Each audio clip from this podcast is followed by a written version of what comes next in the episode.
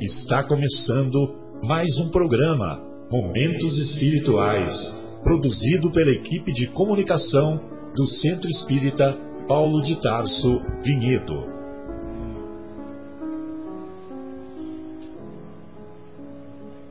Se guardas contigo o estigma do sofrimento, indagando pela solução dos velhos problemas do ser e da dor, se percebes a nuvem que prenuncia a tormenta e o vórtice traiçoeiro das ondas em que navegas, vem conosco, estudemos a rota de nossa multimilenar romagem no tempo, para sentirmos o calor da flama de nosso próprio espírito a palpitar imorredouro na eternidade e acendendo o lume da esperança, perceberemos juntos em exaltação de alegria que Deus, o Pai de infinita bondade, nos traçou a divina destinação para além das estrelas.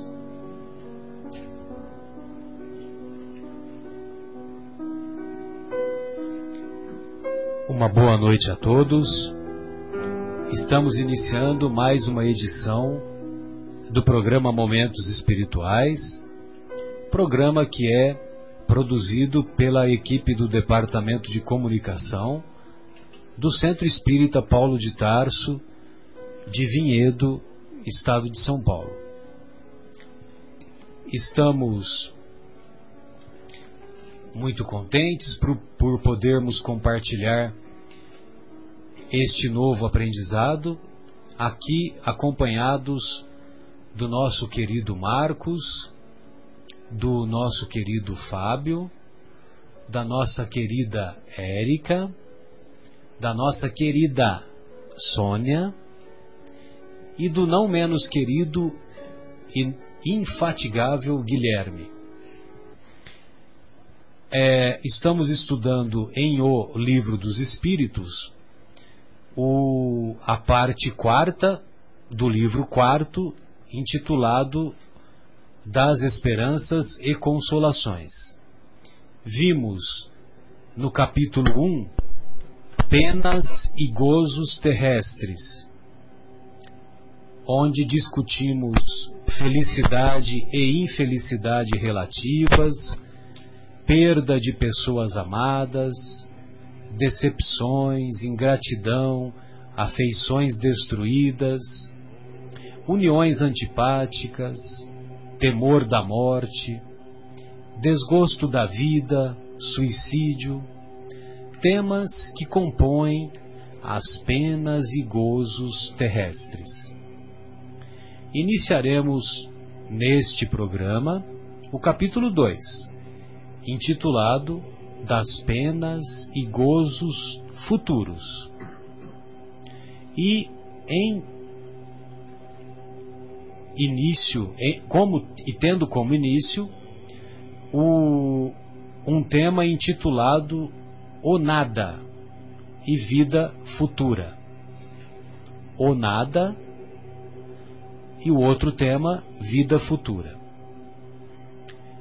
Estamos na questão 958, quando Kardec pergunta para os benfeitores espirituais: Por que tem o homem instintivamente horror ao nada?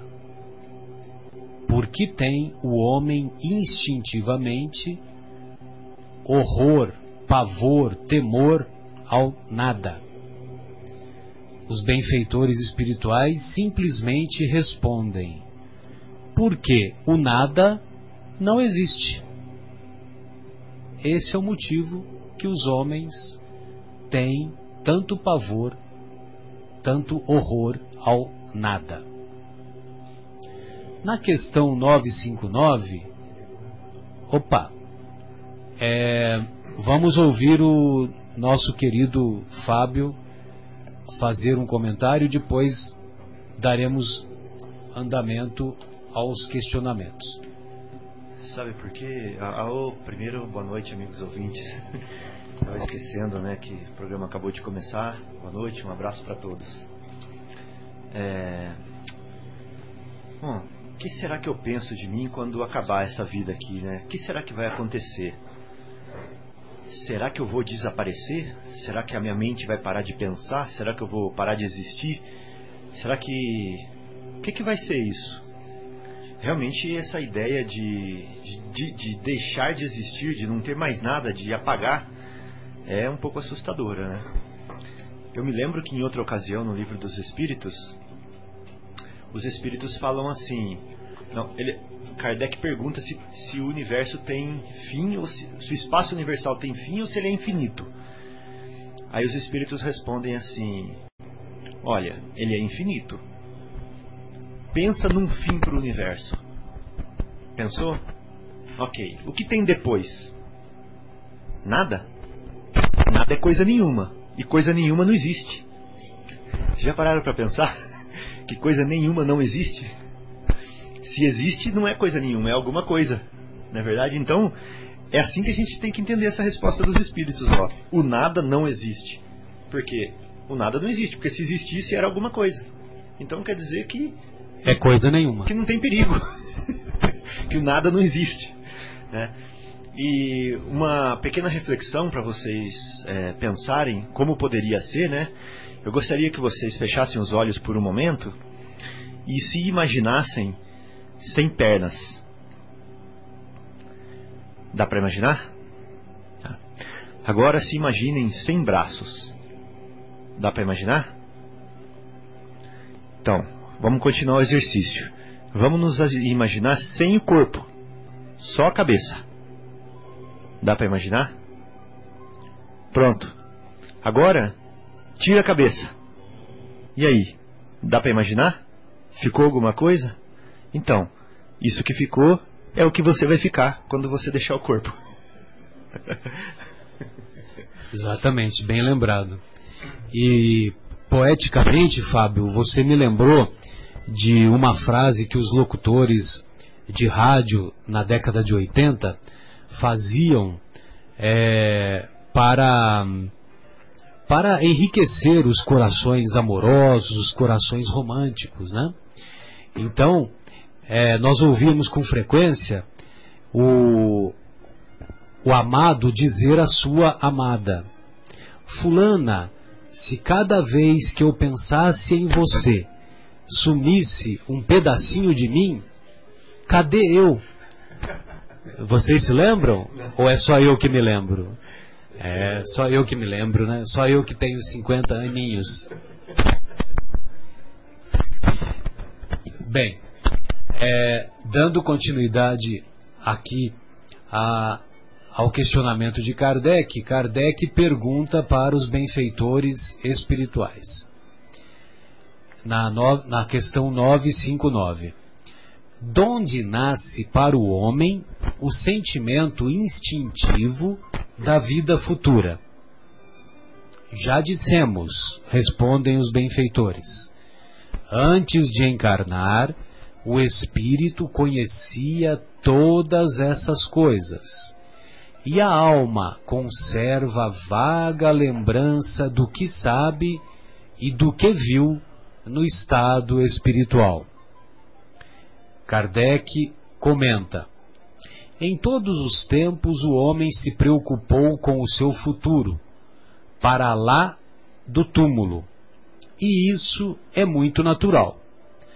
Qualquer que seja a importância que ligue à vida presente, não pode ele furtar-se a considerar quanto essa vida é curta e, sobretudo, precária pois que, a cada instante, está sujeita a interromper-se, nenhuma certeza lhe sendo permitida acerca do dia seguinte.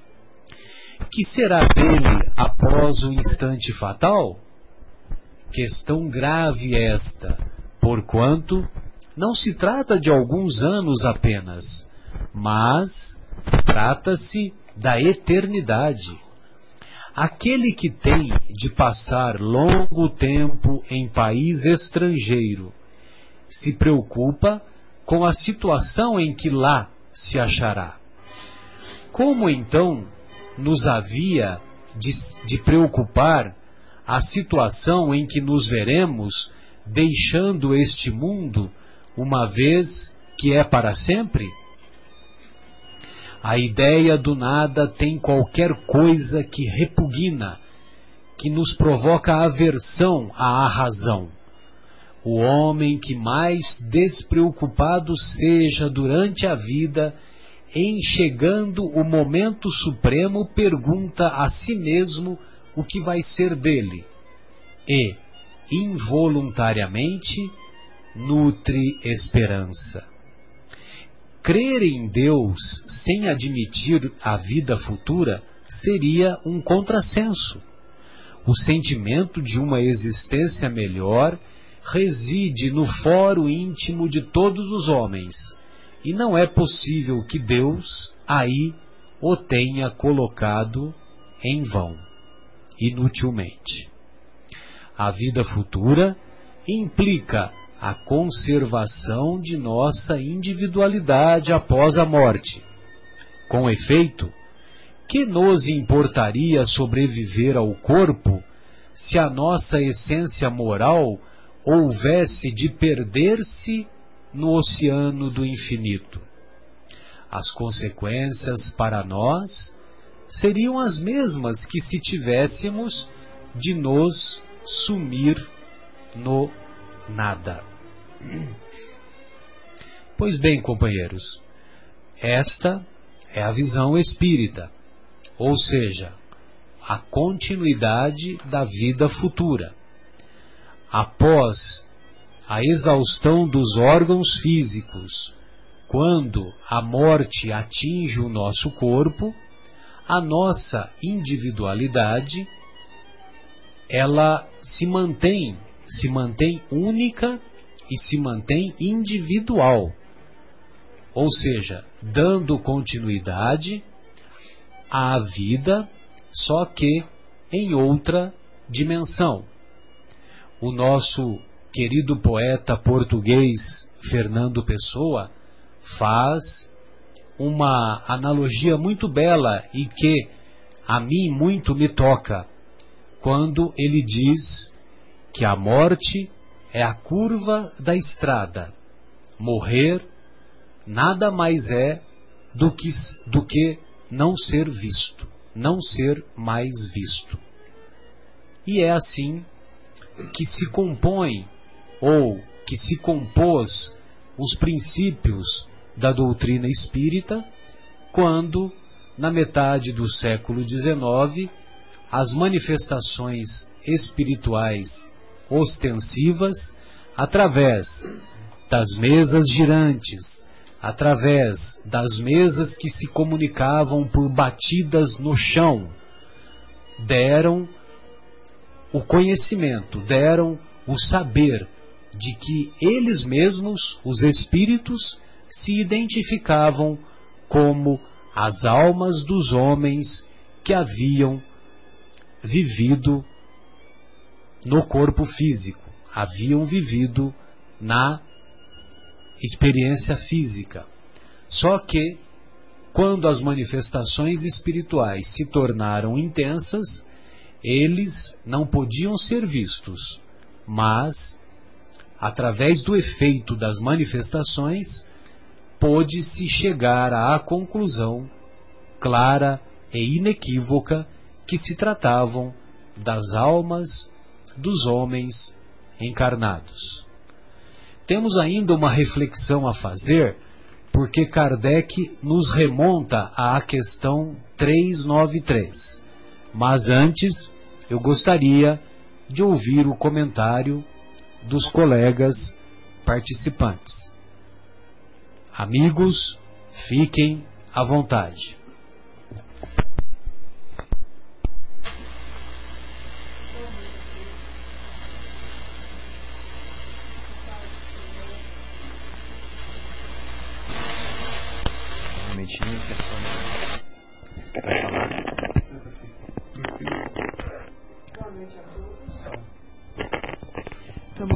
Probleminha técnico. Pois Espero não, Sônia. Já esteja solucionado agora nosso microfone. Boa noite a todos. Que a paz de Jesus esteja com todos. É um prazer estar aqui com vocês mais uma vez, estudando, aprendendo, né, com Jesus, que é o nosso mestre, o nosso melhor guia e orientador. E existe é, dentro deste deste contexto dos estudos do livro do Espírito, na pergunta que nós estamos estudando agora, que é a 959, né? E a 951, que fala sobre a vida futura. No Evangelho segundo o Espiritismo, no capítulo 2, Meu reino não é deste mundo, o primeiro item cabe com a este título do, deste programa, A Vida Futura. E Jesus começou esse item é, quando Pilatos né, o chamou Jesus. Uh, naquela época, Jesus estava para ser condenado e crucificado, né? Pilatos chamou e falou: Tu és o rei de Deus, dos judeus? E Jesus eh, respondeu-lhe Jesus: O meu reino não é deste mundo. Se o meu reino fosse deste mundo, certo de que os seus ministros haveriam de pelejar para que eu não fosse entregue aos judeus. Mas por, por agora o meu reino não é daqui. Só esta frase, Jesus já estava apontando para nós que havia um outro setor, um outro lugar, um outro reino, um outro espaço, né? E, e é o lugar onde ele veio. Em outra passagem do, do, do Evangelho, ele fala: Eu irei primeiro, e vos preparei, eh, prepararei o local, e depois eu venho buscar vocês, né? Eu estou assim falando numa linguajar mais tranquilo para a gente compreender. Então Jesus ele afirma em várias passagens dele que o espaço é, espiritual, né, é de fato o mundo real, que nós somos apenas um passageiro aqui neste grande nave, nessa grande nave mãe chamada Terra, e que passamos aqui por algum motivo. A gente pode pôr o nome de missão, pode pôr o nome de aprendizagem, escola, eu acho que é de tudo um pouco. A verdade é que uh, nós temos que otimizar bem a nossa encarnação para ela dar para ela ter um valor para quando nós retornarmos. E, dentro desse contexto, a vida futura, existe uma explanação dada pelos espíritos através de Allan Kardec e onde eles falam e afirmam o espiritismo ele veio completar nesse ponto como em muitos outros o ensinamento do Cristo quando os homens já estavam maduros para compreender a verdade. Então Jesus plantou uma semente há dois mil anos atrás e hoje ele está tendo, hoje nós temos uma noção pela nossa evolução, pelo nosso crescimento, pela nossa vontade de querer conhecer também, querer aprender, estudar, procurar, uh, às vezes, dentro da própria uh, condição de estudantes na religião que a gente preferiu seguir, a gente vai atrás dessas perguntas, né? De onde eu vim, para onde eu vou, né? O que eu faço aqui?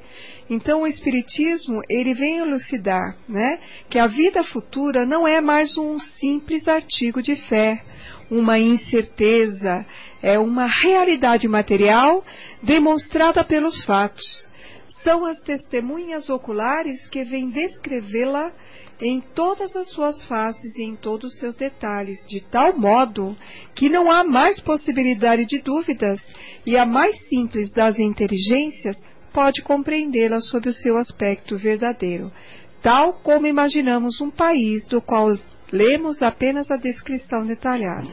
Assim é essa descrição da vida futura, é de tal maneira mostrada são tão racionais as condições de existência feliz ou infeliz do que lá já se encontram, que reconhecemos que pode ser de outra, não pode ser de outra forma e que afinal aí reside a verdadeira justiça de Deus. Resumindo, se você fez a sua tarefa terrena, foi um bom aluno, foi exemplar, foi bondoso, foi caridoso, foi tolerante, foi paciente, dedicado, dedicado, não é, evitou ao máximo prejudicar o próximo, não prejudicar o próximo, que seria o correto. Nós vamos encontrar um, um, um local no plano espiritual que cabe ao nosso comportamento. Então nós vamos estar lá com entidades boas ou más. Com certeza nós vamos estar com as entidades boas, que é o mérito, e que nós denominamos que a Igreja Católica denomina, né, que é o céu, certo? E finalmente se nós tivermos um comportamento errado, se nós tivermos atitudes negativas, se nós não ligamos para a vida, maltratamos o nosso corpo, maltratamos os nossos parentes, amigos, não querendo respeitar de forma nenhuma o próximo, fazemos todo o mal que é possível, simplesmente pensamos e agimos, agimos porque queremos, colocamos esse título, este verbo sem, uh, com todos os preconceitos que a gente pode ter, porque a gente faz porque quer, né? não, se, não importa quem a gente esteja ofendendo ou magoando, nós vamos uh, prejudicar não só a nós mesmos, mas a todos que nós convivemos. Vamos um dia embora daqui. Fomos bons ou maus alunos? Com certeza nós não fomos bons alunos. Nós vamos encontrar eh, o que no plano espiritual nós vamos encontrar um lugar negativo. O mesmo lugar que nós plantamos aqui. Não é à toa que aquele, uh, aquele ditado que fala, né? Quem planta, quem semeia uhum. ventos, colhe tempestades. Então, se a gente planta alguma coisa negativa, nós vamos ter que arcar com a responsabilidade daquilo que, que nós plantamos. Né? Por isso, a vida futura, como fala aqui, nós não temos mais dúvida, cada um vai colher o fruto daquilo que se plantou. Então, vamos começar a partir de hoje, vamos dar um, uma mudança. A, a, vida nos convida todo dia a mudança. Ah, não importa se você tem 30, 50, 70 ou 91 anos. O importa é que você quer mudar. E Jesus e Deus, todos nós, né, é, que somos irmãos em Deus, é, nós somos avaliados pelo plano espiritual e o que importa é a nossa intenção. É o meu recadinho aí sobre essa lição de hoje. Marcos, boa noite, gostaria de ouvi-lo. Olá, queridos amigos presentes, queridos amigos ouvintes, uma boa noite. Muito bem, Marcelo, nós é, nessas duas nessas duas questões é, conseguimos aprender bastante, né, é, com os espíritos. Mesmo que a resposta da primeira pergunta seja curta e clara. curta e clara, né? É, eu acho que os espíritos são assim mesmo, né? Eles, eles respondem para que a gente possa pensar. E é isso que a gente está fazendo aqui, né? A gente pensa um pouquinho sobre essas coisas todas. É, desde os primórdios, né? Nossos, é, nossos antepassados que na verdade fomos nós mesmos, né? Nossos antepassados já acreditavam em várias coisas. Então, desde os mais primitivos que acreditavam que nós voltávamos para as, para as estrelas, né? ou que nós é, virávamos elementos da natureza, como vento, como chuva, ou mesmo animais, até passando pelos, pelos egípcios, né? que acreditavam na, na, na na reencarnação, porém eles tinham essa ideia de que voltava no mesmo corpo, portanto eles preservavam o corpo, né? É, daí a presença das múmias, né? As famosas múmias. Daí as tumbas das múmias, né? É, até chegar ao nosso tempo, onde nós temos a doutrina espírita que evoca a reencarnação. E é basicamente isso que nós estamos falando, né? Que o nada não existe, que a gente sai daqui e vai para algum lugar e que, e que na verdade a gente vai para algum lugar, fica um tempo depois volta. Então, é, nós temos ao menos duas passagens no Evangelho, né, na Bíblia, que Jesus Cristo é, disse que nos é, evoca essa é, inequivocamente a, a reencarnação. Então, é, numa delas, que está em Mateus capítulo 17, versículos de 10 a 13, e também figura em Marcos capítulo 9, de 10 a 12, é, eles dizem, os, os, os discípulos estão conversando com Jesus e aí. É o que ocorreu após a transfiguração, não é, Marcos? Exatamente. Após a transfiguração, né? Os discípulos perguntaram para Jesus: é, Pois por que dizem os escribas que importa vir Elias primeiro? Mas Jesus respondendo disse: Elias certamente há de vir e restabelecerá todas as coisas todas as coisas, perdão. Digo-vos, porém, que Elias já veio, e eles não o conheceram, antes fizeram dele quanto quiseram. Assim também o Filho do Homem há de padecer às suas mãos. Eles compreenderam, os discípulos, né, que era de João Batista que Jesus lhe falara. Então, é, Jesus estava claramente dizendo que é, Elias já tinha vindo como João Batista né? Já tinha vivido como João Batista, Exatamente. 800 anos antes. É, em outra passagem. É, é, Elias viveu 800 anos antes de Jesus e depois foi primo de Jesus. Em outra passagem que nós encontramos em João, capítulo 3, versículos é, 1 a 12, nós temos também né, Jesus conversando com Nicodemos, que Nicodemos era, é, era um doutor da lei, um senador dos judeus, né? Exato. E ele então, é, o, o Nicodemos fez uma pergunta para ele, disse assim, disse que é, é, não vou ler, ele disse que, que Jesus vinha ensinar todas as coisas, né? Uh, e aí o Nicodemos perguntou, né, para Jesus: Como pode nascer um homem que já está velho? Porque Jesus disse o seguinte: Em verdade, em verdade vos digo, ninguém pode ver o reino de Deus se não nascer de novo. E aí Nicodemos ficou, né, é, muito é, reflexivo. É, digamos estupefato até com essa resposta, né? Surpreso, é, né? Surpreso, né? Então, é, assim que Jesus disse que, que, que todo mundo tinha que nascer de novo, o Nicodemos perguntou: Como pode nascer um homem que já está velho? Pode ele entrar no ventre da sua mãe para nascer uma segunda vez? E aí Jesus respondeu para ele: Em verdade, em verdade vos digo. Quando Jesus dizia assim, em verdade, em verdade vos digo, vinha, vinha bomba, né? e outra frase célebre é aquele assim, quem que tem ouvidos de ouvir que ouça, que tenha olhos de, de ver que veja, né? Quer dizer. Então vamos lá. Em verdade, em verdade vos digo, se um homem não renascer da água e do espírito, não pode entrar no reino de Deus. O que nasceu da carne é carne, o que nasceu do espírito é espírito. Não vos espanteis se vos digo que é preciso que nasçais de novo. Então, está muito claro, né? principalmente essa segunda passagem, é bastante claro que Jesus nos diz que a gente tem que nascer de novo, né? E óbvio que, que nossos irmãos, que nós respeitamos tanto, nossos irmãos católicos, nossos irmãos é, mesmo é, protestantes, eles, é, óbvio que eles analisam de outras formas, né? dizer que o nascer de novo é, é através dos sacramentos, mas nós entendemos sim que Jesus estava claramente dizendo que era o nascer de novo, a reencarnação. Então, veja. É, nasceu de novo da água, é da água do líquido amniótico do ventre materno, né? Exata. Exatamente, simbolizando a matéria. Exatamente. Então, é, os judeus, eles acreditavam na ressurreição né? assim como nossos irmãos católicos também.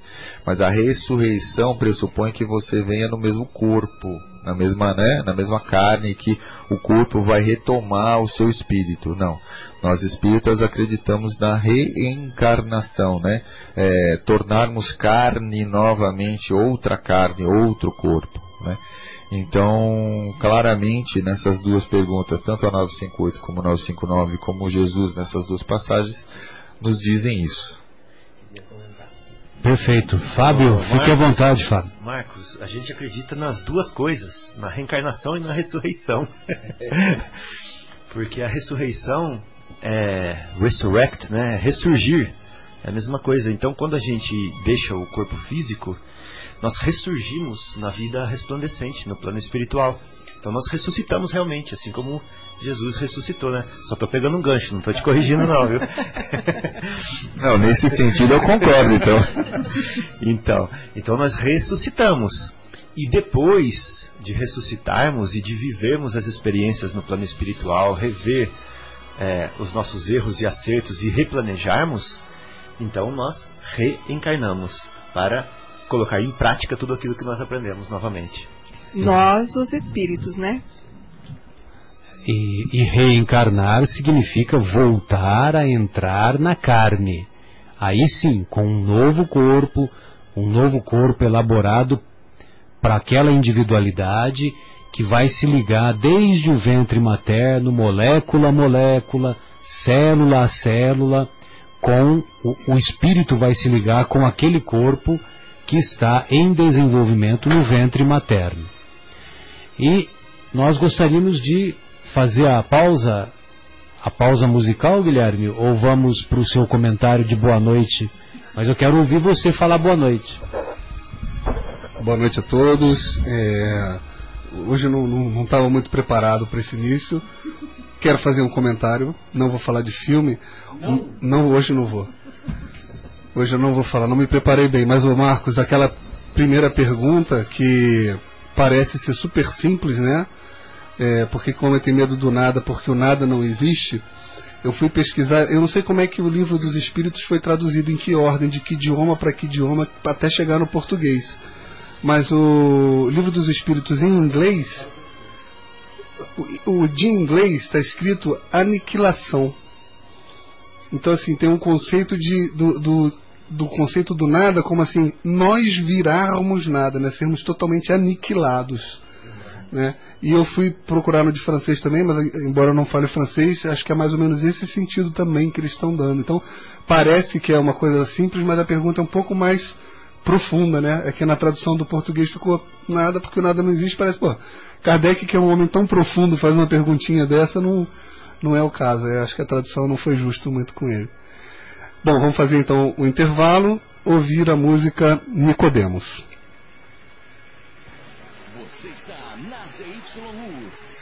604, Associação de Desenvolvimento Cultural e Artístico do Bairro Capela. 9 horas e 36 minutos.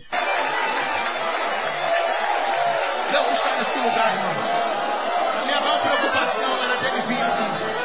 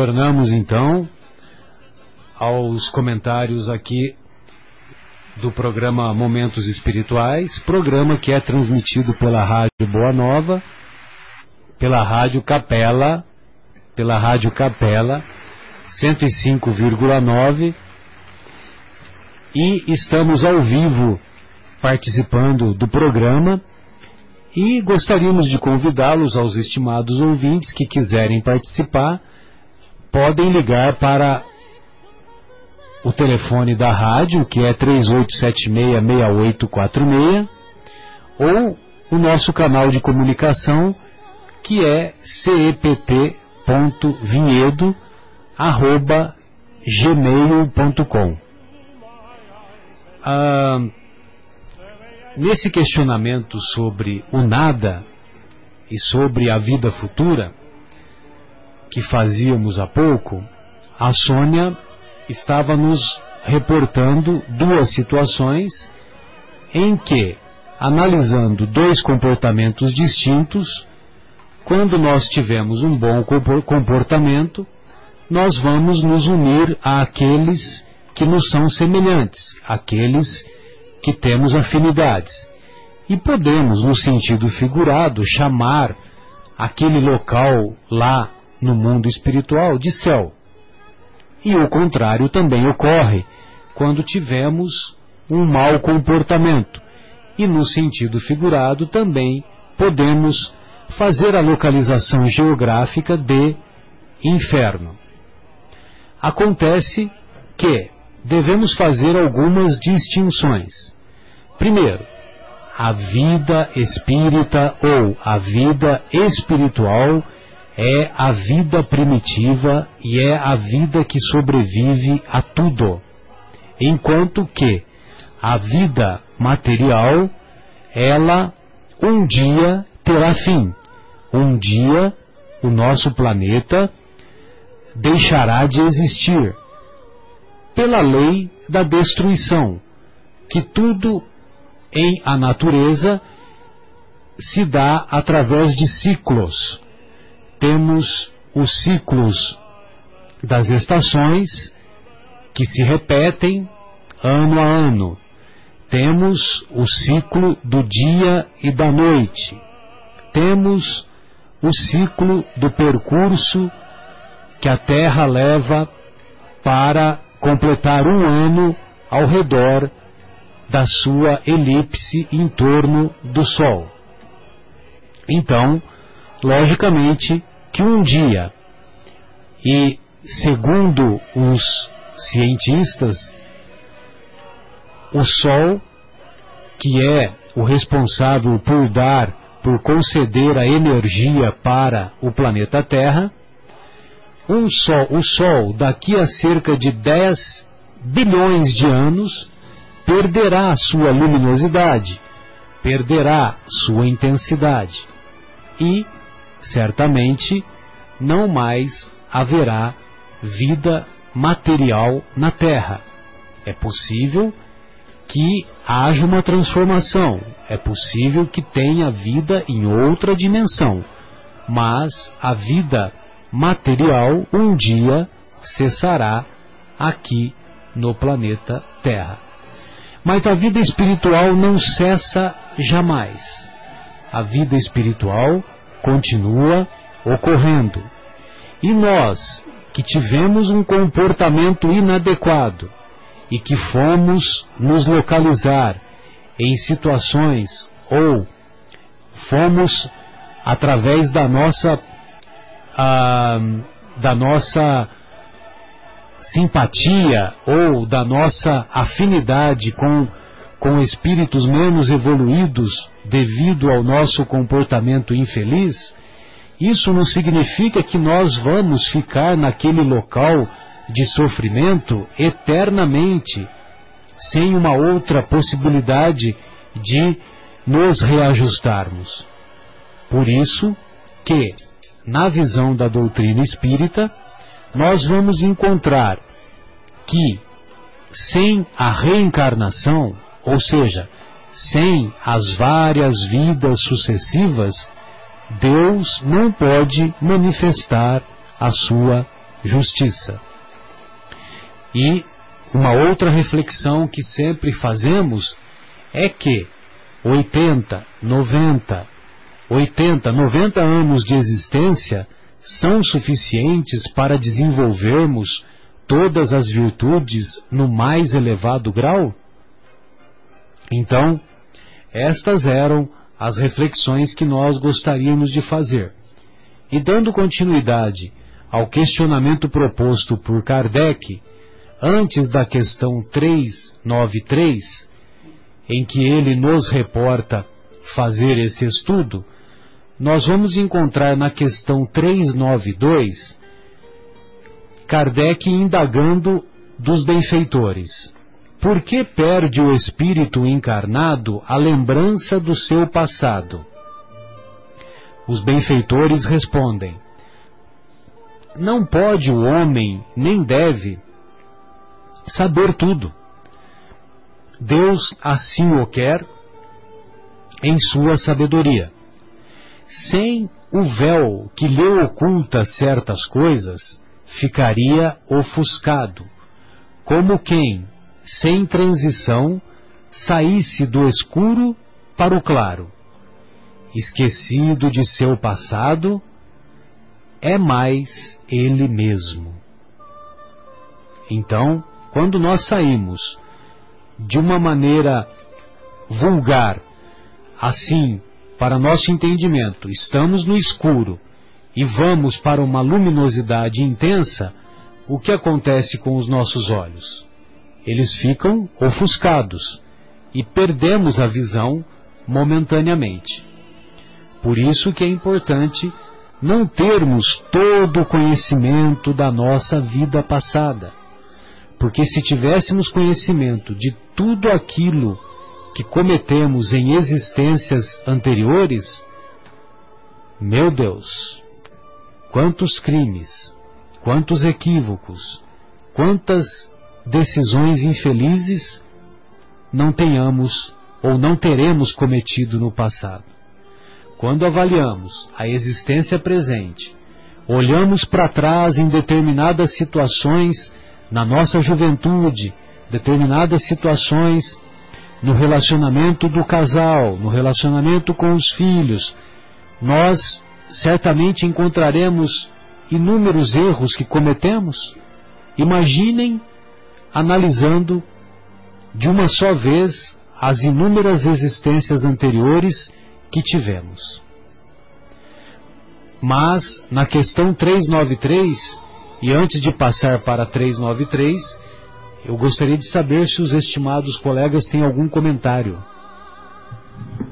É, o Haroldo pois não, Dias, Fábio. O Haroldo Dutra Dias fala assim: é, perder, quando a gente reencarna, né, e referente ao esquecimento do passado, é perder liberdade, perder é, conhecimento, perder relacionamentos, perder é, circunstâncias, para quê?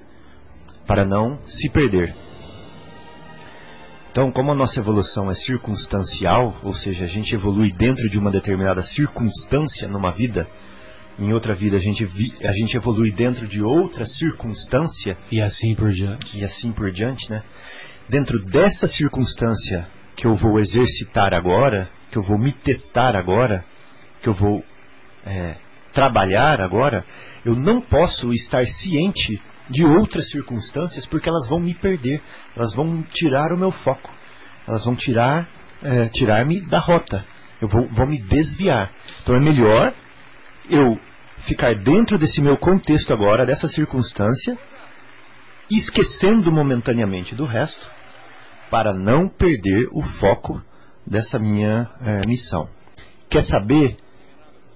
Quer conhecer seu filho? Se ele aprendeu a lição de não colocar o dedo no bolo ou não? Se você só colocar ele na sua frente junto com outras crianças e falar assim. E, e, e observar se ele vai colocar o dedo no bolo ou não, e ele não colocar, não adianta cantar vitória já e falar assim, viu, meu filho aprendeu que não pode colocar o dedo no, o dedo no bolo antes de cantar parabéns. para você saber se ele realmente não põe o dedo no bolo antes de cantar parabéns, coloque-o e saia de cena. Não deixe ele saber que tem alguém observando. Saia de perto. Saia de perto. Ninguém está observando. E ele está lá junto com as outras crianças. Aí sim, se ele não colocar o dedo no bolo, aí você pode ter certeza que ele aprendeu a lição. E com a gente é a mesma coisa. Nós estamos aqui, agora, com o esquecimento do passado, sem ver Deus, sem ver os espíritos. Por quê? Nós estamos na salinha, sendo observados, e não sabemos se o nosso pai, se a nossa mãe estão nos olhando para a gente colocar o dedo no bolo ou não. Então agora que a gente vai se conhecer. Agora nós vamos ser nós mesmos, e não por medo. Dá para entender? Sim. E o esquecimento é Beleza. providencial, né? O esquecimento é providencial porque nós estamos aqui também para reparar as nossas dívidas do passado, as nossas mazelas do passado. E se prejudicamos alguém ou se nós fomos prejudicados por alguém, por outro, né? Vamos supor que venha na nossa família um parente de que no- na vida passada nós tivemos certa, ah, séria desavença. Ficaria muito difícil você olhar para ele e tentar arremeter, arremeter na, sua, na sua mente aquele pensamento: por que, que você fez isso naquele passado para comigo, né? Então, nós anularíamos todo o processo do perdão. Por quê? Porque, como somos seres ainda imperfeitos, que estamos em evolução, nós não conseguimos ainda nos libertar do orgulho, da, que traz a melindre, do egoísmo, que traz o pensamento de você tá só você que sofre, só você que, que leva os problemas. Então Deus, na sua misericórdia, coloca pelos laços afetivos da família essa condição. E se você não tem lembrança do passado, fica muito mais fácil você olhar aquele filho, aprender a amar aquele filho, aprender a respeitar e de repente, com os laços afetivos dos sentimentos da família, você supera aquele sentimento negativo e descobre atrás daquele espírito que vai devolver em ações positivas todos os cuidados que você teve, todo o carinho que você teve, toda a atenção que você teve, ele vai devolver com carinho e com amor. E não é assim que a gente fala que o amor cobre multidões de pecados? Então, no exercício do amor é que a gente acaba construindo um, um, o nosso futuro, pagando as nossas diferenças do passado. O esquecimento é providencial, principalmente nesse sentido, né? Perfeito, Sônia. E olha só o que o, que o Kardec expõe para os benfeitores de maneira brilhante e olha só o que os benfeitores respondem. Na, na questão 393. Como pode o homem ser responsável por atos e resgatar faltas de que não se lembra? Como pode aproveitar da experiência de vidas de que se esqueceu? Concebe-se que as tribulações, as dificuldades da existência lhe servissem de lição, se se recordasse do que as tenha podido ocasionar. Desde que, porém, disso não se recorda, cada existência é para ele como se fosse a primeira, e eis que então está sempre a recomeçar. Como conciliar isto com a justiça de Deus? Veja você como ele foi inteligente na, na indagação, né?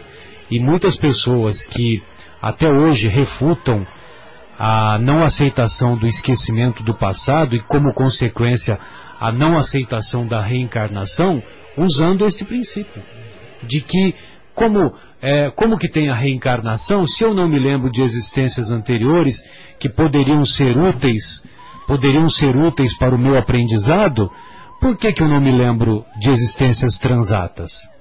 Pois bem aí nesse contexto os benfeitores respondem desta maneira em cada nova existência o homem dispõe de mais inteligência e melhor pode distinguir o bem e o mal.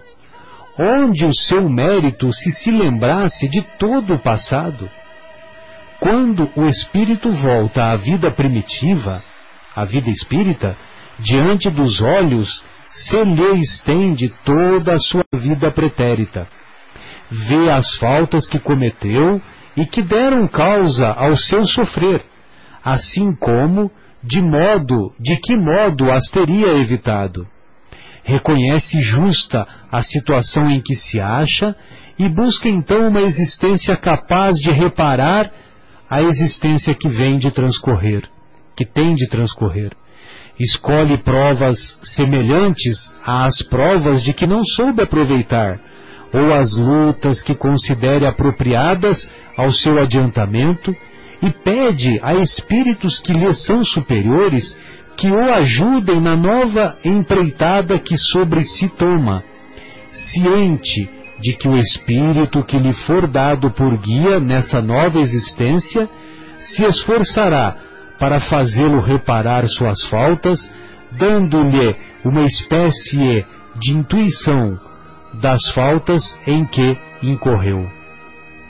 Tendes essa intuição no pensamento, no desejo criminoso que frequentemente vos assalta e a que instintivamente resistis, atribuindo as mais das vezes essa resistência aos princípios que recebestes de vossos pais, quando é a voz da consciência que vos fala.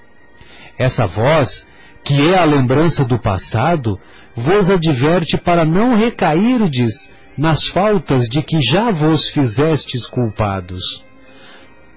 Na nova existência, se sofre com coragem aquelas provas e resiste. O espírito se eleva e ascende, evolui na hierarquia dos espíritos ao voltar para o meio deles.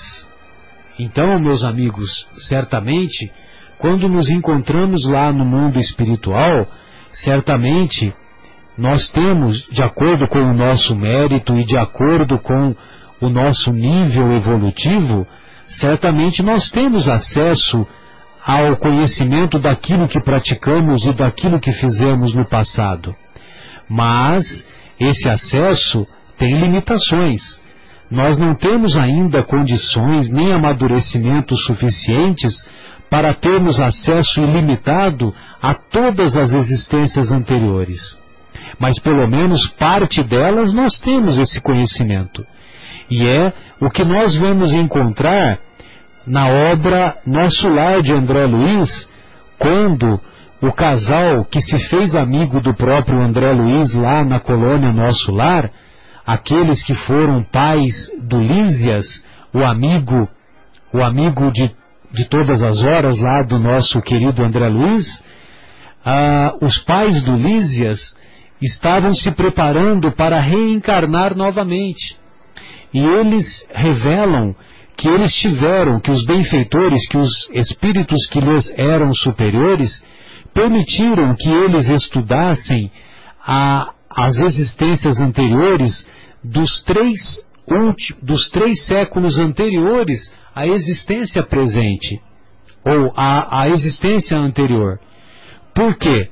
Porque eles não teriam condições de eles não teriam condições de eles não teriam condições ah, devido à imaturidade psicológica deles de é, de se encontrarem com o passado deles de, de, 300 anos, de 300 anos anteriores. Então vejam vocês a sabedoria dos benfeitores espirituais quando é, limitam o conhecimento do passado para que esse conhecimento não ultrapasse os limites é, que possam nos prejudicar, que possam nos ser inúteis. Marcos gostaria de ouvir a sua visão do esquecimento do passado, a visão espírita, fazendo uma analogia, fazendo uma observação com, também com a sua visão da psicanálise. Obrigado. Ok, Marcelo, obrigado pela oportunidade. É, bom, eu enquanto espírita eu dificilmente consigo separar uma coisa da outra, né? De, de eu não consigo mais enxergar é, a visão psicanalítica, a visão da, da psicologia ausente da minha visão de, de espírita. É óbvio que quando a gente está no consultório é, nós não temos é, filosofia religiosa tá, para o nosso paciente, pois o nosso paciente não é obrigado a ter a mesma fi filosofia que nós. É, portanto, o que, que diz a psicanálise nesse sentido do esquecimento do passado? Esse mesmo mecanismo que o Marcelo estava falando, que Deus colocou em nós para o esquecimento das vidas anteriores, é, nós temos presente também no nosso cérebro da, da nossa presente encarnação. Por quê? Porque aqueles fatos com os quais nós não conseguimos lidar de uma forma é, boa no nosso consciente, eles são colocados, eles são colocados no inconsciente. Então, veja que esse mecanismo de defesa né?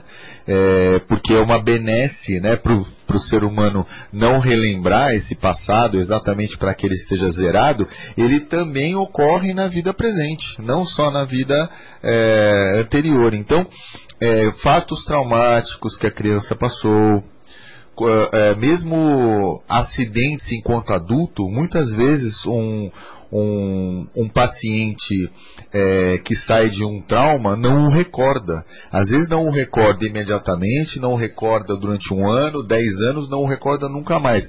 Obviamente que às vezes, quando ele já tem capacidade para o ego é, lidar com essa informação, ele vai recordando. Mas às vezes ele perdeu entes queridos, ele não se lembra. Né? Então ocorre também essa, essa questão do esquecimento, desse bloqueio, dessa defesa, colocando esses conteúdos no nosso inconsciente. Veja que a sabedoria divina também é, é, aparece não só nessa, nessa questão da, da, da reencarnação, mas durante a nossa própria vida encarnada isso também acontece. É, outro exemplo que a gente vê com frequência na, na, na psicologia, né, Marcos? São as crianças vítimas de, de abusos que parece que elas, elas também têm esse bloqueio, né? Elas, elas é como se apagasse da memória delas e, e elas acabam não, não fazendo menção, pelo menos no, nos primeiros anos que se seguem a, a, a essa violência, né? É mais ou menos isso mesmo? Sim, exatamente. Em consultório a gente percebe que pessoas que, é, que passaram por esse tipo de trauma não se recordam. E não que elas não queiram falar. Isso é evidente, é efetivo. Ela não se recorda mesmo. Através de mecanismos como hipnose, né, como rebaixamento de frequência cerebral, você consegue sim acessar esses conteúdos. Só que veja só como o ego, que, nós, né, que é o nosso consciente que nós chamamos, como o ego é sábio. Ele, enquanto não tem capacidade para lidar com essa situação, ele não se recorda. Você pode usar qualquer ferramenta que você conheça, pode usar hipnose, pode usar TVP, né, que é terapia de vidas passadas.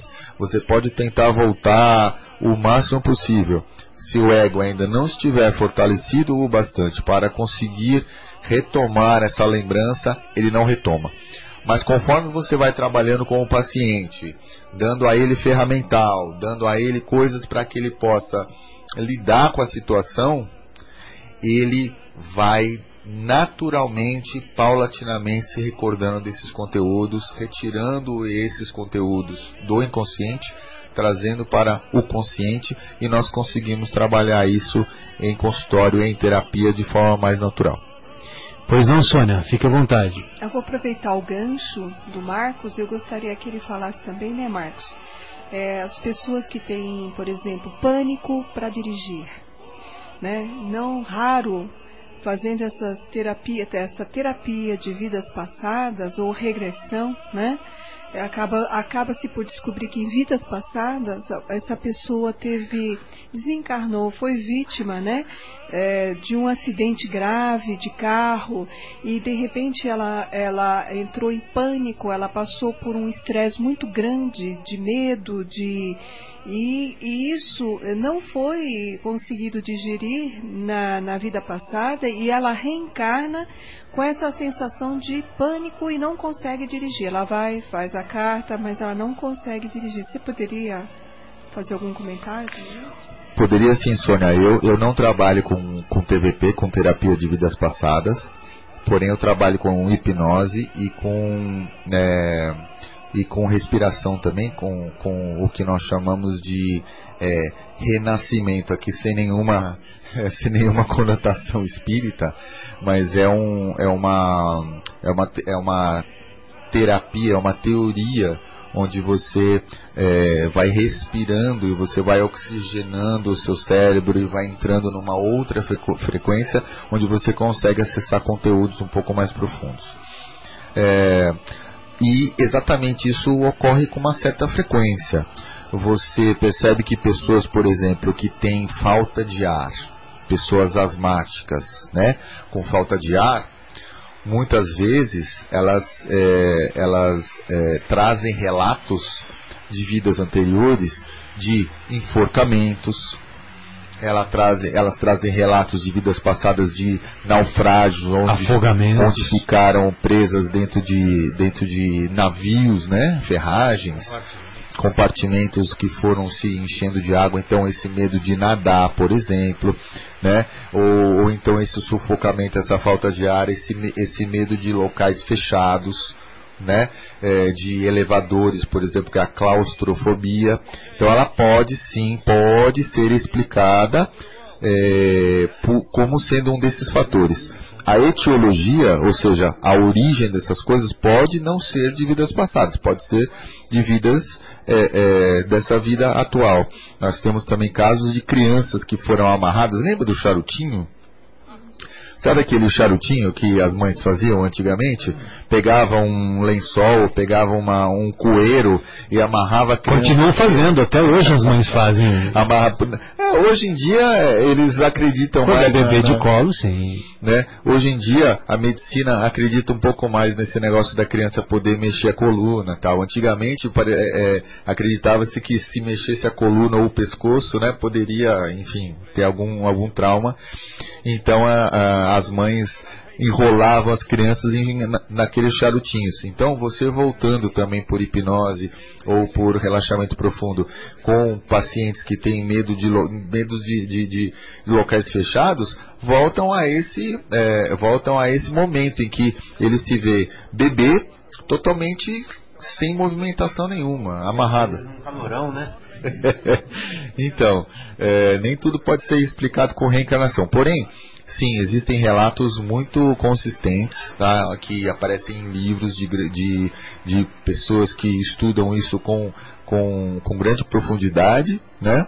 renomadas, que dizem sim que muitos dos nossos traumas é, presentes são vinculados a experiências negativas de uma, de uma vida passada.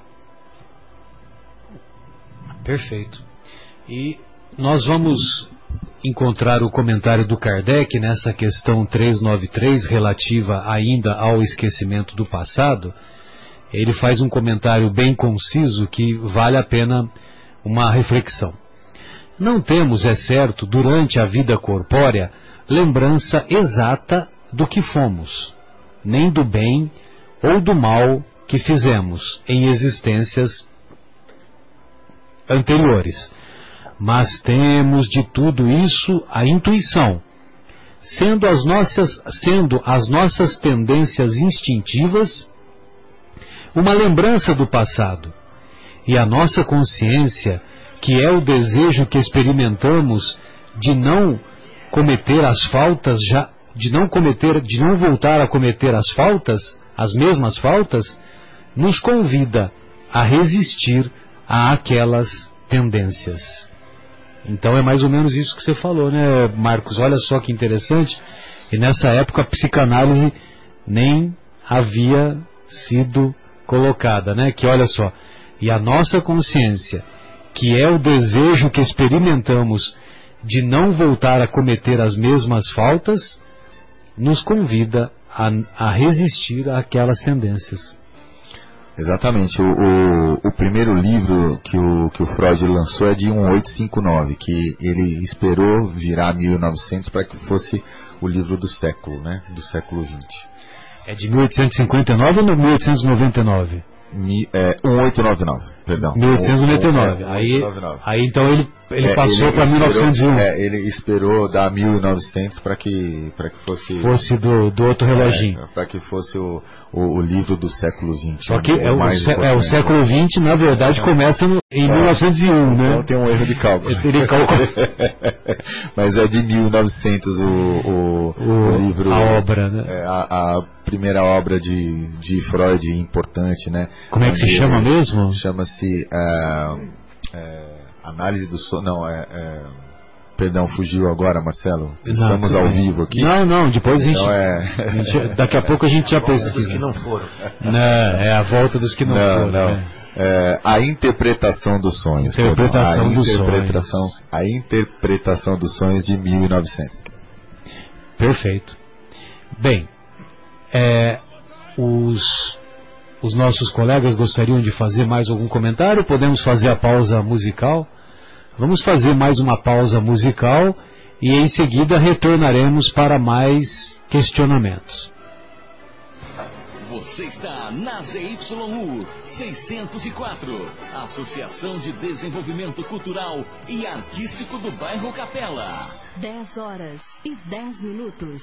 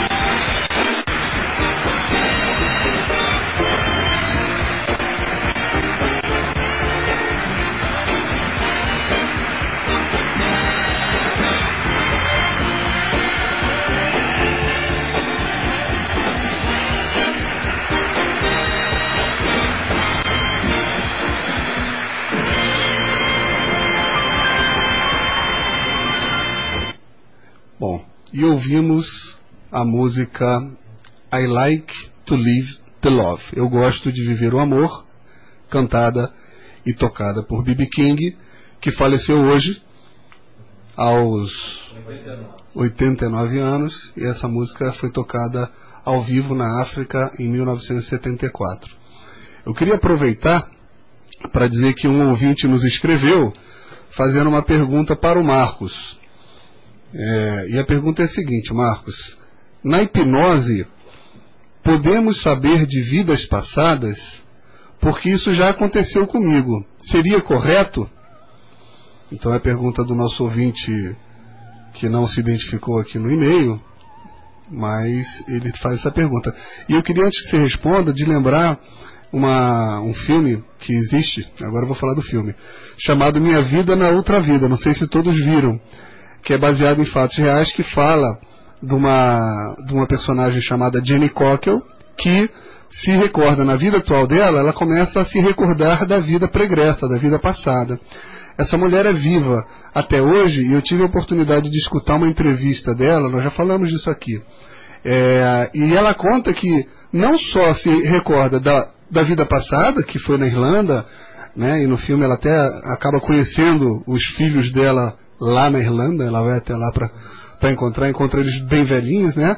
Mas ela fala assim, para mim é uma coisa super natural. Eu lembro como se eu nunca tivesse desencarnado de várias encarnações minhas. Então, quando a gente fala do esquecimento, parece que por algum motivo, né, é, a gente tem a benção, ou não sei se é, é exatamente uma benção, mas a gente tem a característica de se lembrar de algumas vidas passadas. Mas fica aqui a pergunta do nosso ouvinte com relação à hipnose, Marcos. Ok, Guilherme. Obrigado ao nosso ouvinte. Qual, qual é o nome dele para nós, nós falarmos? Ele, ele não se identificou. Ah, ok. Então agradecemos aí a pergunta do nosso ouvinte. Estamos à disposição sempre para responder perguntas. E apesar do nosso programa estar vinculado às questões espíritas, nós vamos abrir aqui um, uns minutinhos para poder responder essas, essas questões psicanalíticas e psicológicas. É, meu querido ouvinte, eu acredito piamente que, da mesma forma como existem pessoas que conseguem sim se recordar de eventos é, passados, é, isso se dá pela misericórdia divina. E porque ela consegue lidar com essas, com essas informações, não é? Então, a hipnose, ela não é um milagre. Em primeiro lugar, nós temos que tirar da nossa cabeça aquela questão da hipnose como sendo aquela que a gente vê no vê na televisão, né? Que a pessoa dorme, não tem consciência nenhuma sobre o, o que está fazendo, você pode pedir para cacarejar. Então, isso são, são hipnoses mecânicas, muitas vezes é, derivadas até de fraude, né? mas eu não vou entrar nesse aspecto. A hipnose de consultório, a hipnose bem feita, a pessoa mantém a consciência o tempo todo, ela não, não perde a consciência, quando retorna, é, ela sabe tudo o que falou, tudo o que passou. Esse é um, é um primeiro ponto a ser colocado bastante importante. E segundo, que novamente ela só se recorda e só traz à tona do consciente somente conteúdos que ela consegue lidar. O, o, ego é muito sábio e o inconsciente tão mais sábio do que o ego e ele só traz para o consciente aquilo, é, aquilo que nós conseguimos lidar. Portanto, se a pessoa tem o merecimento pela misericórdia divina e consegue lidar com o conteúdo, sim, nós conseguimos. E o nível evolutivo necessário. Exatamente, nós conseguimos trazer. É, então, de novo, não é mágica, é, nós conseguimos trazer quando a pessoa também se propõe a isso, certo? E a outra, a outra, a, a, a continuidade dessa pergunta. Não, é, é sobre a hipnose mesmo. Ah, era. Ah, sim. Ah, e, e, você citou o caso dessa, dessa moça que se, se recordou, sem hipnose, sem nada. Então nós temos muitos casos. Tem um caso que eu li, que eu não vou saber identificar, mas parece que foi nos Estados Unidos, de uma criança que se recordou é, de, de como foi morta, onde o corpo estava, e era um, um, era um crime não, não solucionado. A criança levou os pais, polícia, enfim, até onde estava e foi tudo comprovado. Ela falou assim: eu morri aqui, assim, desse jeito, foi tal pessoa. Então, quer dizer, também. E o criminoso foi preso. E o criminoso foi preso a partir dessas informações. Então, de novo, né? É, é, os espíritos é, é permitindo que isso aconteça, a misericórdia divina, divina promovendo é, esses eventos é, em algum benefício, em benefício de alguém. Nós acreditamos nisso que tudo concorre para o bem e é só assim que as coisas acontecem. Eu sei, ô Marcelo, é uma coisa de mim da vida passada. Que, qual, qual será? Qual será a revelação de Fábio? Eu sei que eu fui muito pior do que eu sou agora. Sem dúvida, sem dúvida. A vida é um eterno aprendizado, né? Todos nós trazemos as sombras do passado, né? Como deixou de maneira tão clara, tão bela a entrevista do Divaldo no portal Ser, né? Que ele concedeu para o nosso querido Haroldo Dutra Dias. E ele fez comentários tão gentis, tão delicados, com pessoas que, que se caracterizavam pela maldade, pela, é, pelo comportamento equivocado, pelo, pela intolerância com os familiares, pela intolerância com a esposa, e, e ele se referindo a esses familiares. Um era irmão, outro era uma outra irmã que morava em Aracaju, outro era era uma outra, uma, uma, outra personagem que agora não me, me fugiu, e ele faz, faz os comentários que todos nós trazemos as sombras do passado, mas também todos nós temos qualidades que nos são inatas, qualidades muito boas que devem ser desenvolvidas, mas que muitas vezes nós é, nos deixamos levar e, e deixamos prevalecer, infelizmente, as sombras do passado. Eu fiz esse comentário, Marcelo, é, num tom assim de brincadeira, né? Mas para dizer que a doutrina dos espíritos nos ensina que nós evoluímos sempre, né? E que se nós estamos sempre evoluindo e nós esquecemos o passado, é para que agora a gente possa é, se melhorar, né? Para que a gente possa superar-se que a gente possa crescer. Então é, é uma brincadeira, né? Mas é só um jeito é, divertido de explicar que é, não queiramos saber quem nós fomos no passado, né? Porque agora nós somos a melhor pessoa que a gente consegue ser.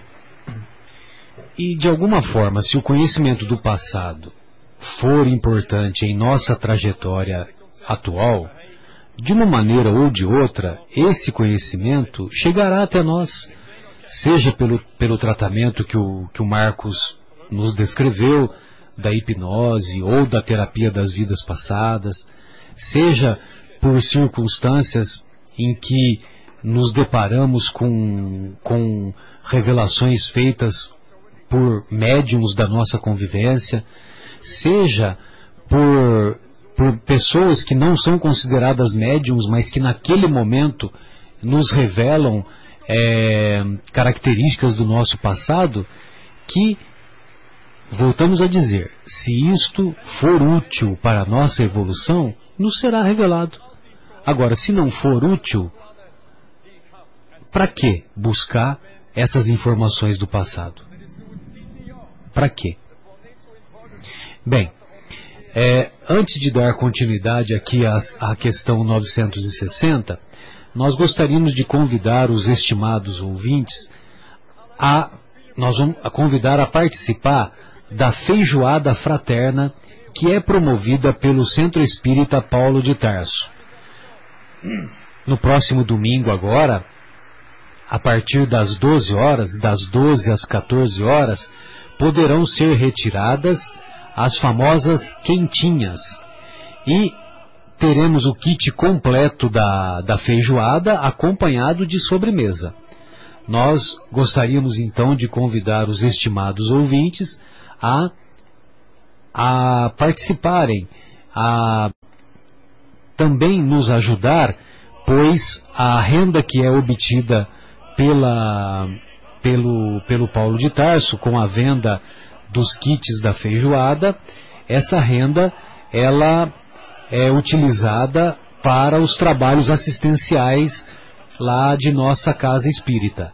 Atualmente, nós temos mais de 80 famílias que a nossa casa contribui para diminuir o seu sofrimento de ordem material e também de ordem espiritual, porque essas famílias frequentam a nossa casa e também recebem o não só o, o alimento para o corpo, como também o alimento para a alma.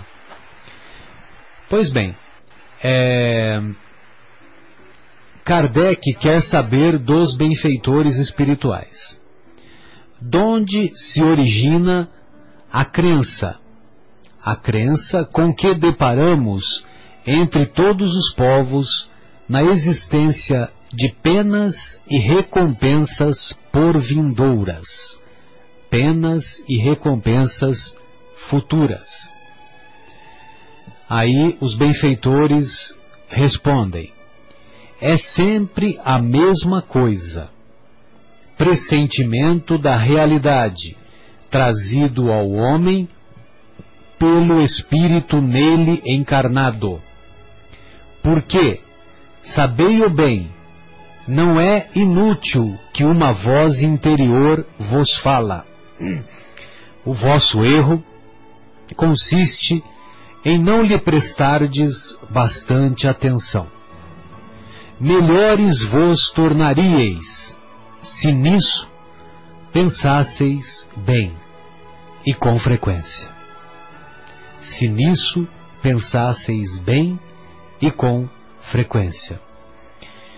Muitas vezes observamos pessoas que buscam a casa espírita, buscam o trabalho deste médium, daquele outro médium, daquela outra casa espírita, em busca de comunicações mediúnicas para saber informações de seus familiares que o precederam, para saber informações de seus amigos, de seus entes queridos.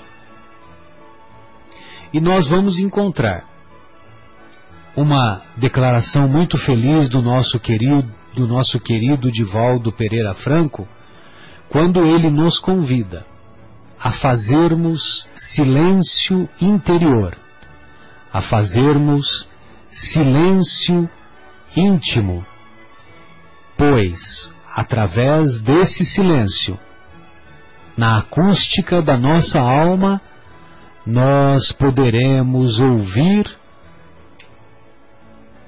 e sentir a presença desses entes queridos, que muitas vezes nos falam aos nossos ouvidos, bem pertinho, bem junto de nossos corações, nos inspirando, nos fortalecendo, nos estimulando continuamente para cumprirmos os nossos deveres cumprir, cumprirmos a nossa trajetória de maneira nobre, de maneira a exercitarmos a educação, pois sem a educação não seremos capazes de construirmos a disciplina. E disciplina nós reconhecemos que há uma carência muito grande nos dias de hoje da disciplina. Não à toa, quando Chico encontra-se com Emmanuel no açude lá de Pedro Leopoldo, convidando-o a praticar a mediunidade com Jesus, Chico lhe pergunta o que ele deve fazer. E Emmanuel responde: três coisas. Chico pergunta: qual a primeira? Disciplina. A segunda, disciplina. A terceira, disciplina. na história da mediunidade, talvez na história da mediunidade do nosso planeta, não temos conhecimento de um médium que exerceu as suas funções de maneira tão nobre e tão disciplinada, mantendo de maneira elevada o nome de Jesus, baseado nos conceitos e na fidelidade aos ensinamentos de Kardec. Companheiros, gostaria de ouvi-los nesta neste questionamento sobre as penas e recompensas futuras.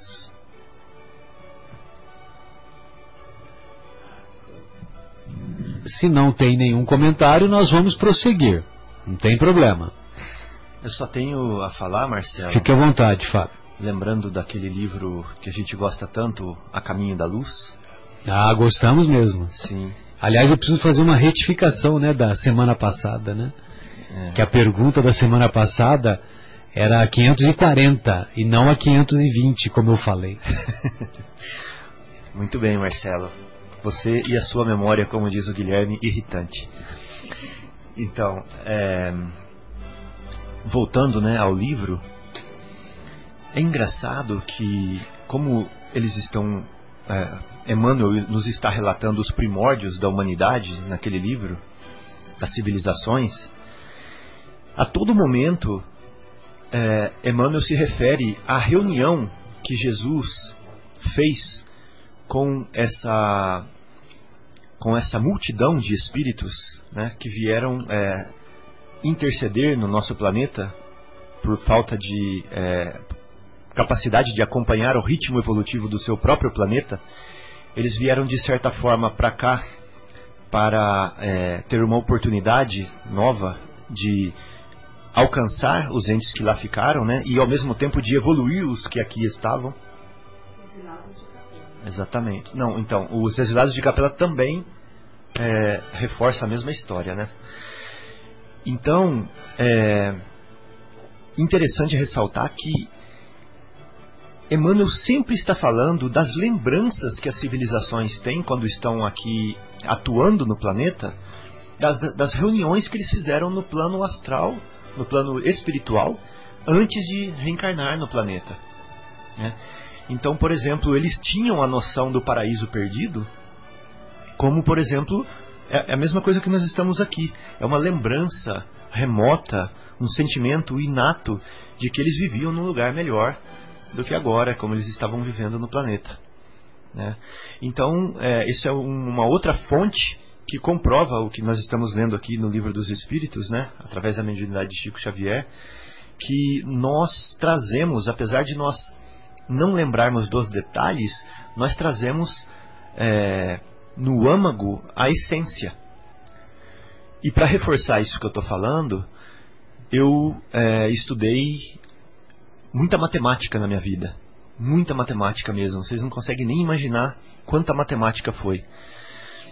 E hoje eu fico tentando. Aquelas funções derivadas, quando eu vejo aquilo lá, Fábio, É. eu tenho. Então, Eu, eu, tenho aprendi... um negócio assim que me dá um negócio que eu não faço a menor ideia do que, que é Marcelo, aquilo lá. É eu aprendi derivada tripla e integral tripla. Então é uma coisa assim, é de outro mundo mesmo. Aí eu me pergunto assim. Eu achava que era só única, você está me falando tripla e é, quádrupla? tripla. Não, é até a tripla, porque Até é a a terceira tripla. dimensão, né? Ah, perfeito. Mas logo logo vai ter a quádrupla. Mas então, Marcelo, é, hoje eu não consigo lembrar de tudo que eu aprendi na escola. De toda a matemática que eu aprendi, de todos os detalhes que eu aprendi. Eu não consigo me lembrar. Mas você sabe. Tá, lógico que o Marcelo se lembra, né, o Guilherme? Mas eu, eu não consigo me lembrar é, de tantas coisas que eu aprendi na escola. Porém, sabe o que ficou? Ficou o seguinte: quando eu pego uma coisa para aprender, toda aquela bagagem que eu construí dentro de mim serve para essa nova coisa que eu vou aprender. Contribui. É, eu não lembro da integral tripla e da derivada, não lembro dos detalhes mais. Mas eu tenho uma propensão a aprender uma coisa muito mais rápido do que se eu não tivesse aprendido nada na escola, se eu não tivesse aprendido nada na faculdade. Dá para entender a comparação? Então, apesar da gente não lembrar nuances das vidas passadas, ficou uma capacidade na gente de, é, de aproveitar né, lições das vidas passadas meio que inconscientemente, mas nós conseguimos dar um passo adiante já e aproveitar essas lições e sem ter que começar do zero de novo. Eu quero pegar um gancho, Fábio, e, e dizer que eu não sei por que, que a gente tem tanta preocupação em saber o que a gente foi ou o que fez numa vida passada se a gente não resolveu os problemas nossos dessa vida, certo?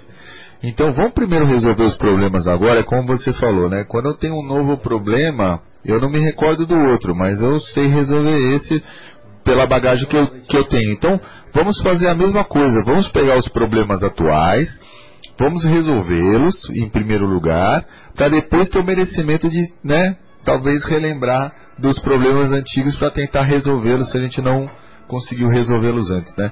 Então vamos tentar resolver os da agora. Pois não. É... é, pois não, porque o, o Guilherme acaba de fazer um pedido aqui para o Marcelo e ele respondeu com o microfone. Não, é que é, o, nós vamos ainda dar continuidade nesse tema e, e mudar um pouquinho aqui de, de assunto, ah, dando prosseguimento à questão 961. A questão 961, nós vamos encontrar Kardec perguntando para os benfeitores: qual o sentimento que domina a maioria dos homens no momento da morte? A dúvida, o temor ou a esperança? Vale uma reflexão, né? O que será que a maioria dos homens pensa ou sente no momento da morte? É, será que todos sabem que é o momento da morte? É uma reflexão. Mas vamos considerar que seja, né? Que a pessoa está diante de uma, de uma situação aflitiva, de uma doença, que realmente o momento do desenlace está próximo. Qual o sentimento que domina? A, a dúvida, o medo ou a esperança? Aí os benfeitores assim respondem. Olha só que resposta maravilhosa. A dúvida nos céticos empedernidos, ou seja, obstinados. Naqueles, naqueles obstinados, naqueles que não acreditam em nada. Então, o sentimento que domina é a dúvida. Naqueles que se consideram culpados, o medo, o temor. E nos homens de bem, a esperança. Cada um segundo as suas obras. A cada um será dado de acordo com as próprias obras. Veja só que, que pensamento belo de Jesus, né, Sônia? Não à toa é uma lei cósmica que dá para definir, dá para resumir os mais variados sentimentos. E nós vamos encontrar estabelecidos dessa maneira. Ou seja, naqueles que de maneira teimosa e que não, aqueles que não acreditam em nada, de maneira ah, sistemática, o que, que eles vão, que, qual o sentimento que eles terão? Dúvida. Dúvida. Naqueles que se consideram culpados, que têm sentimento de culpa, que se sentem martirizados, muitas vezes arrependidos, mas que não puderam corrigir? Medo. O medo. E, finalmente, naqueles que tiveram um comportamento voltado para a prática do bem, a esperança. Que maravilha! Marcos gostaria de fazer alguns comentários? Eu não sei o que eu vou sentir, Marcelo na hora que chegar a minha hora. eu não sei se eu vou sentir. É, então, é, é, por isso que você vê que interessante, né? Porque quando, quando os benfeitores dão essa receita, ao mesmo tempo eles nos convidam para, uma vez mais, para que tenhamos um comportamento voltado para a prática do bem, né? Então, se nós temos esse comportamento voltado para a prática do bem, o que, que nós vamos sentir? Nós vamos sentir a, esperança. a esperança. Então, é mais um convite que eles nos fazem para para nos para perseverarmos no bem, né? É, eu tenho eu, perdão, Sônia, perdão. É que eu fiz uma brincadeira, agora eu quero falar sério, rapidinho. Eu tenho duas coisas para falar sobre esse assunto. É, mais rápidas. É, tem, um, tem um canal na internet chama TED, T-E-D, TED, onde nós temos palestras muito, é, muito interessantes. Essas palestras são curtas, é, eles, é, elas duram de 5 a no máximo 20 minutos, essas palestras, e numa delas, é, eu não me recordo infelizmente o nome da pessoa, mas é fácil só colocar lá TED e procurar nas palestras inspiradoras, porque elas têm, têm categorias. Nas palestras inspiradoras, tem um rapaz que ele estava naquele voo que vocês se recordam que pousou no Rio Hudson, é, que o avião saiu de Nova York, teve uma pane, voltou, quase bateu numa ponte, mas o piloto saiu como herói porque ele conseguiu salvar todo mundo porque pousou no Rio Hudson. É, é o Rick Elias e a palestra se chama Três Coisas que eu aprendi quando meu avião caiu. Isso, exatamente. Muito obrigado, Guilherme, aqui no nosso auxílio técnico, muito bom. Guilherme e sua memória irritante. A memória irritante dele chama Google. Diferente do Marcelo, né? que a memória deixa um cérebro. Vamos lá. É, mas muito, muito bem, Marce uh, Guilherme, muito obrigado. Então, esse rapaz, ele, ele diz qual o sentimento que ele teve quando ele foi morrer, né? É, porque, lógico, um avião caindo, né, ele diz, olha, estava lá, o, o piloto falou, falou palavras frias e breves, disse assim, prepare-se para o impacto. Só isso.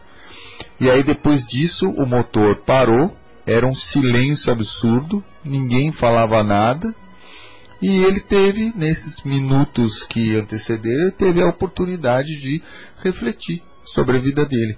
E essa palestra que eu vou contar para que vocês possam ouvir é essas três coisas que ele aprendeu nesses minutos que antecederam a morte dele. Mas uma coisa ele disse que medo não era. Então, certamente essa pessoa deve ter feito as coisas certas na vida ou tentado, pelo menos, né? Então, medo ele não sentiu. Tem mais mérito, né? Exatamente.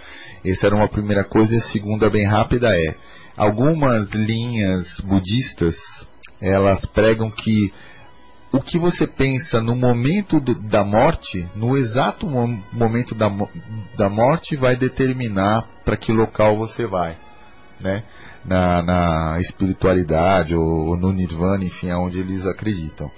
Então, eles treinam a vida inteira, eles cultivam é, qual pensamento eles vão ter na hora da morte. Então veja só que é um treinamento de uma vida inteira para ver o que, que você vai pensar na hora da morte. É óbvio que é recheado de meditações, de mantras, de coisas muito positivas para que você vá sempre para o melhor lugar possível.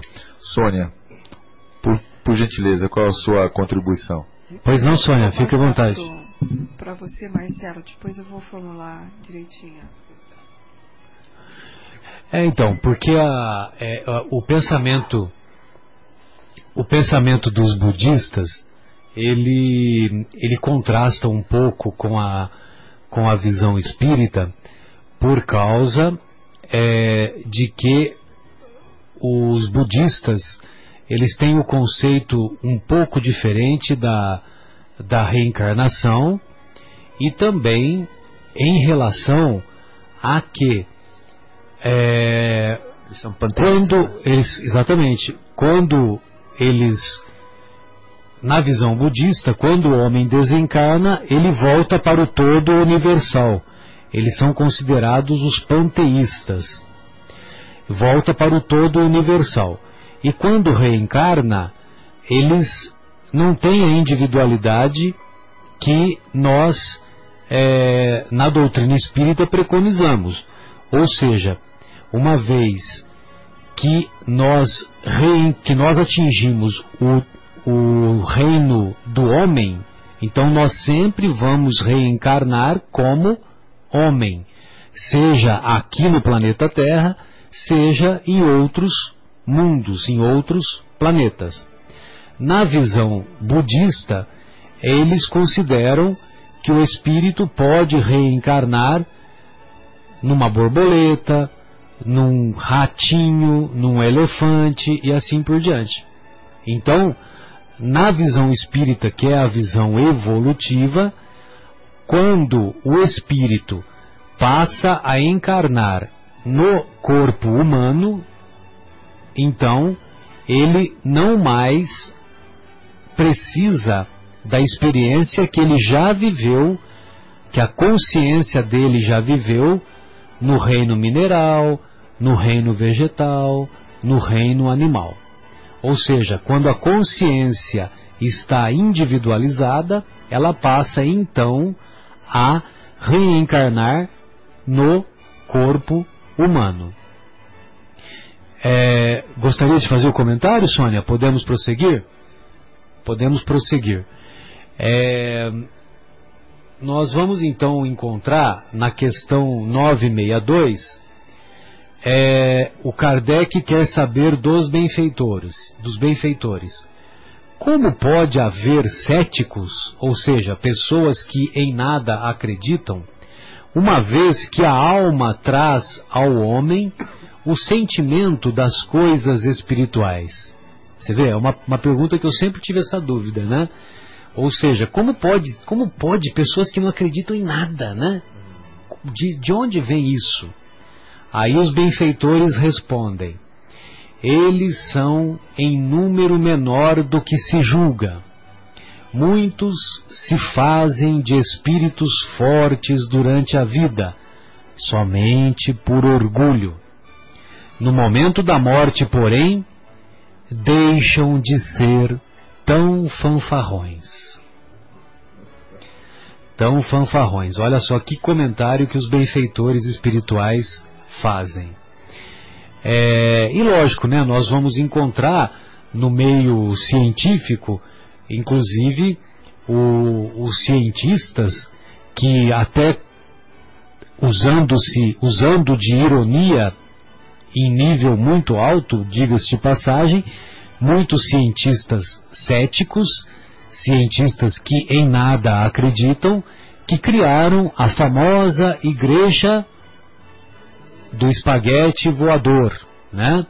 E essa Igreja do Espaguete Voador, nós vamos encontrar pessoas que foram, que ganharam os prêmios, é, prêmio Nobel de várias, de várias áreas, né? Da, de áreas da química, da física, da matemática. E são essas mesmas pessoas, e aí vale uma reflexão que nós aprendemos com a nossa querida Nete Guimarães, que nós não admitimos que o nosso filho falte das aulas para aprender português, matemática, química, biologia, e todos nós sabemos que é importante aprender tudo isso. Mas nós não somos tão rigorosos quando os nossos filhos já se tornam um pouco maiores e nós somos mais tolerantes quando eles têm preguiça, por exemplo, de ir ao centro espírita aprender sobre o Evangelho. Ou de ir no culto protestante aprender sobre aquilo, sobre o Evangelho que vai ser, que vai ser ensinado na visão do culto protestante ou no catecismo lá da Igreja Católica e assim por diante. Então vejam vocês, né, como que há incoerência. Fique à vontade, Marcos. Obrigado, Marcelo. Eu estou falando um pouco demais hoje, né? Mas eu me lembrei quando você quando você falou disso que há um filme, viu, Guilherme? Furei a sua chapa. Há um filme é, chamado Deus não está morto Não sei se vocês assistiram esse filme. Muito bem, muito bom. É, é sim, sim. É, é, Deus não está morto? Parece Deus um não está morto. É. Isso, Deus não está é morto. mesmo. Basicamente, né, não, não vou contar também, mas basicamente é um filme onde há um garoto, né, é, frequentando uma aula de filosofia e o professor da faculdade, ele, ele é ateu e ele, ele utilizando-se muito de Nietzsche, né, inclusive, né, que Nietzsche disse que Deus estava morto, né, por isso que por isso que O nome do filme. o título do, do filme é Deus não está morto, né? É. Então, é, nós temos então esse, esse debate acalorado entre o professor materialista e ateu e o aluno que é claramente é, é, é, é, cristão. Então ele fica o tempo todo tentando provar é, que Deus existe e o professor dizendo que não, né? Refutando todas as ideias diante da sala, né? É, e, e- e amedrontando o garoto, é, é, mostrando para ele que ele vai tomar bomba se, se, se a classe não acreditar, né? E tem uma cena, uma cena muito importante que que o aluno pergunta pro professor: "Por que que você odeia tanto Deus?" Porque ele fica instigando o professor até que o professor sai do sério, né? E aí ele pergunta: "Por que você odeia tanto Deus?" Que é mais ou menos essa mesma pergunta 962, né? É. É, primeiro que ele não crê, né? Ele diz que não crê que não existe Deus. Mas aí o aluno fica instigando ele, tirando ele do sério, de propósito, para que ele fique exaltado. E aí ele, no meio dessa exaltação toda, diz: Por que, que você odeia tanto Deus? Aí o professor diz: Eu odeio Deus porque ele me tirou a pessoa que eu mais amava nessa vida. Aí o aluno vira para ele e fala assim: Mas como é que você pode odiar algo que não existe? E aí, né, Vai a reflexão. e aí cai a máscara e, e, e fica essa pergunta no ar, né? Então quer dizer, é isso que você disse, é, é a resposta dos espíritos, né? Quer dizer, até a pessoa mais cética do mundo pode até externamente parecer cética dessa forma, mas ele, no fundo, no fundo, ele tem alguma coisa, alguma briga com Deus nesse sentido de que acredita que Deus é, possa ter feito algum mal para ele, o que é um absurdo, né? O Deus de, um Deus de infinita misericórdia, mas ele acredita que Deus tenha feito algo de mal, então ele não acredita em Deus. Então é, vai um pouco é, é, complementando essa resposta que você citou, Marcelo.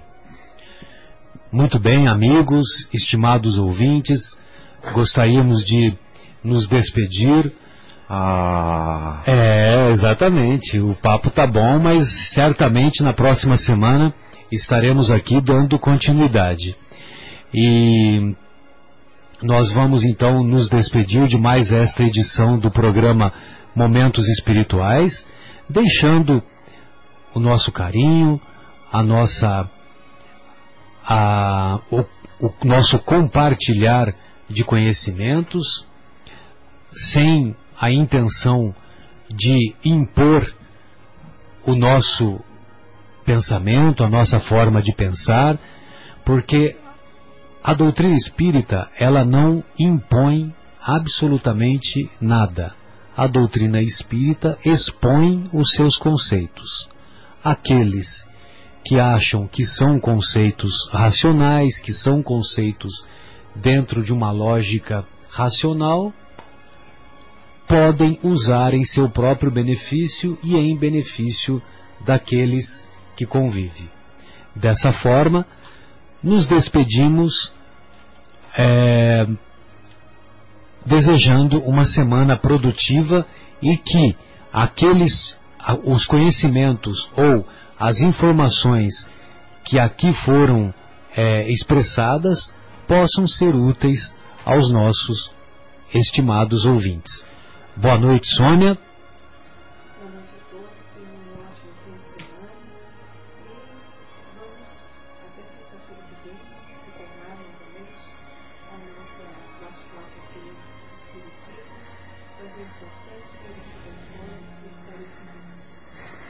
Boa noite Érica, que tem uma semana evolutiva também.